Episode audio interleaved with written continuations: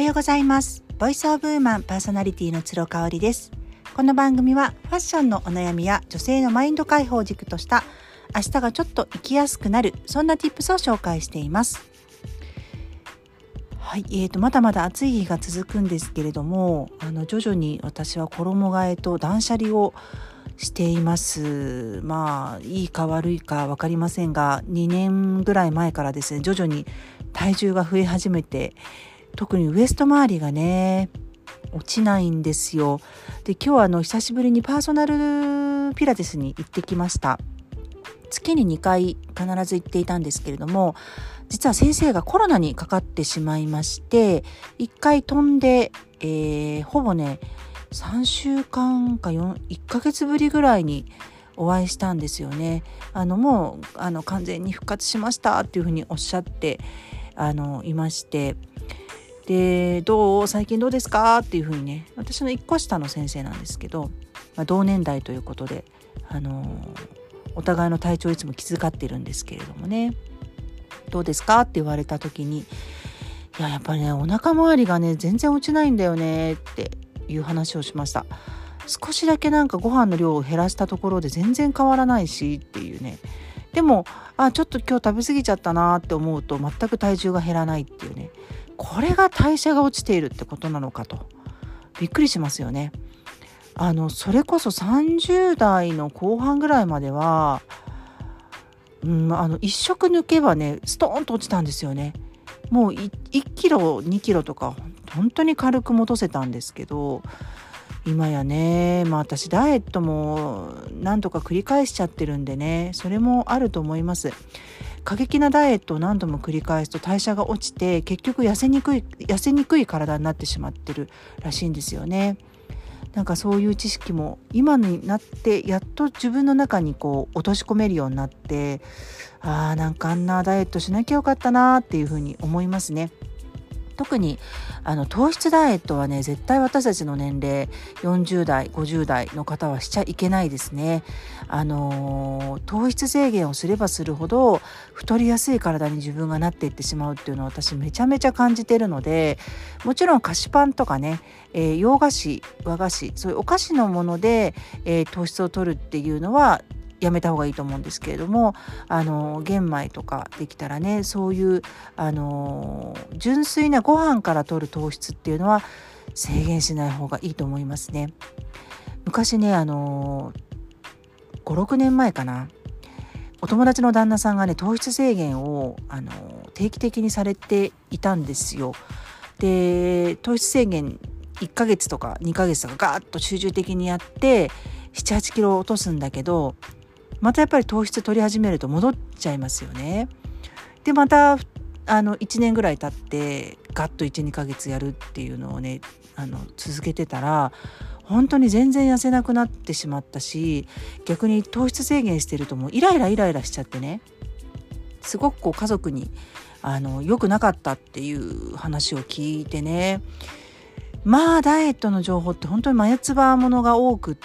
てあの合う合わないってあると思うんですけど私たちの年齢でねもう糖質制限するのは本当に危険だなっていうふうに思います。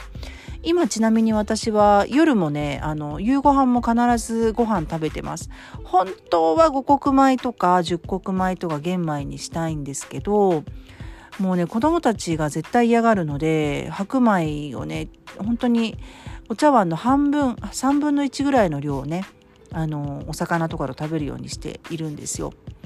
でそれはなぜかっていうと睡眠の質ですねあの糖質をね取らないと良質な糖質を取らないと睡眠障害になるっていう話なので糖質制限されてる方はね睡眠しっかり取れてないんじゃないかなっていうようなね考えがありますよね。で今日はねあのやっと本題に入りますが美容の話になります。えっ、ー、と私美魔女ってね本当によくわからないなと思っている日本の文化の一つなんですよ。あの美魔女になりたいですかって聞かれたらもう即答でなりたくないって答えますね。であのその美魔女を目指してる人を批判するというよりかはあのお金があってね時間がある人はもうあの美容にどんどんお金を費やしていいと思いますただ再現ないよっていうねあのことは確かだし20代の時の肌に戻そうと思うと本当に精神的に辛くなっちゃうよっていうのはあると思うんですよね。うんなんですけどそうそうだから私はあのー、一時ねコロナ前まではレーザー治療行ったりとか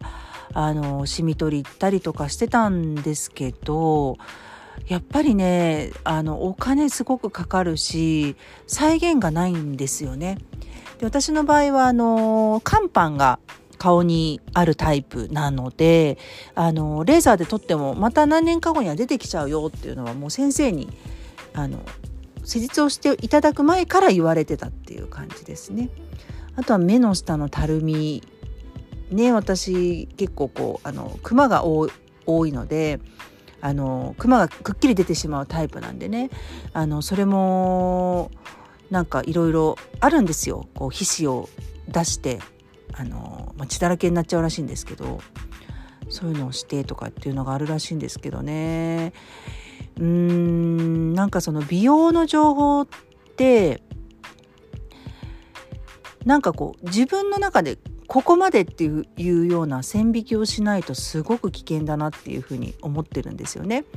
であのー、ちょうど今日インスタライブをするですねはっちゃんがエステサロンをね持ってらっしゃってあの送信とかブライダルエステとかいろいろ力を入れてやってらっしゃるんですよねあともちろんフェイシャルとかね。あのー、もう美容クリニックに押されちゃってるっていう話をしてましたエステサロンはねやっぱりなかなかこう日数もかかるし期間もかかるので即効性がある美容クリニックにみんな行っちゃうんですって。でも私はなんか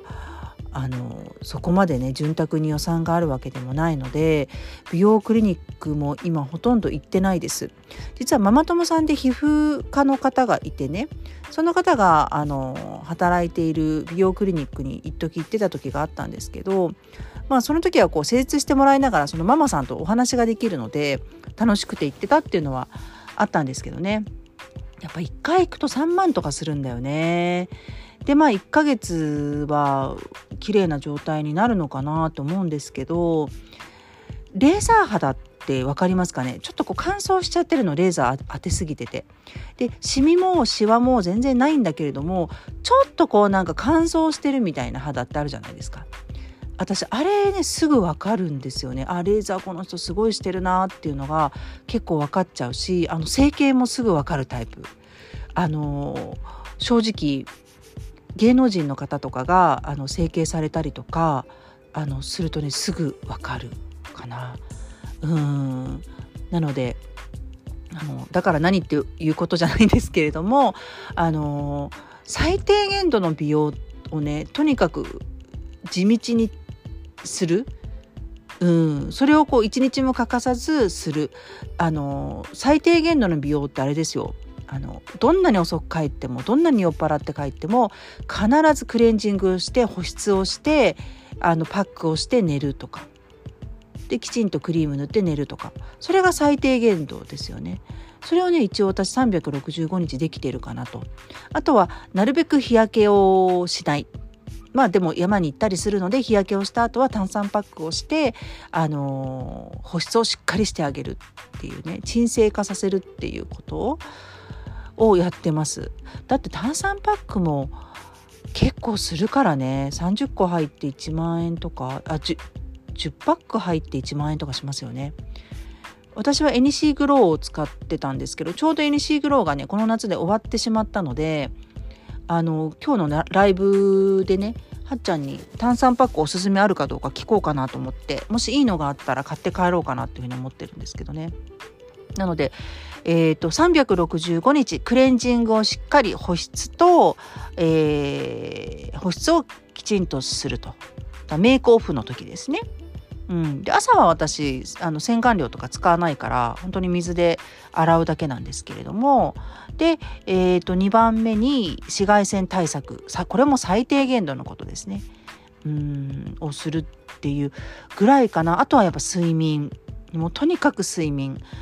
あのクマがねすごく出てしまっている時がやっぱり30代ぐらいにあってで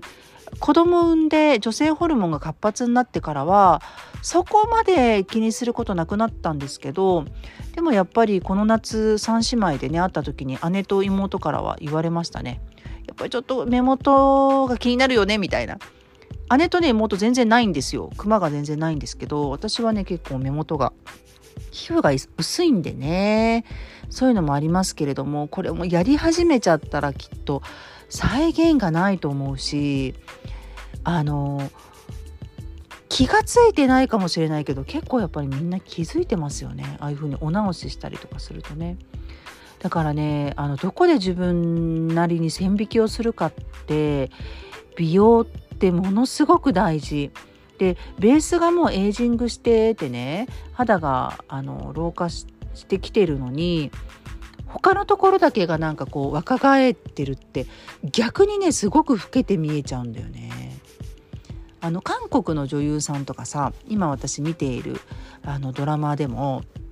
お母さん役の方があすっごいレーザー肌だなって思うんですよ。でも唇とかはシワシワなのね。わかります？なんかそのギャップ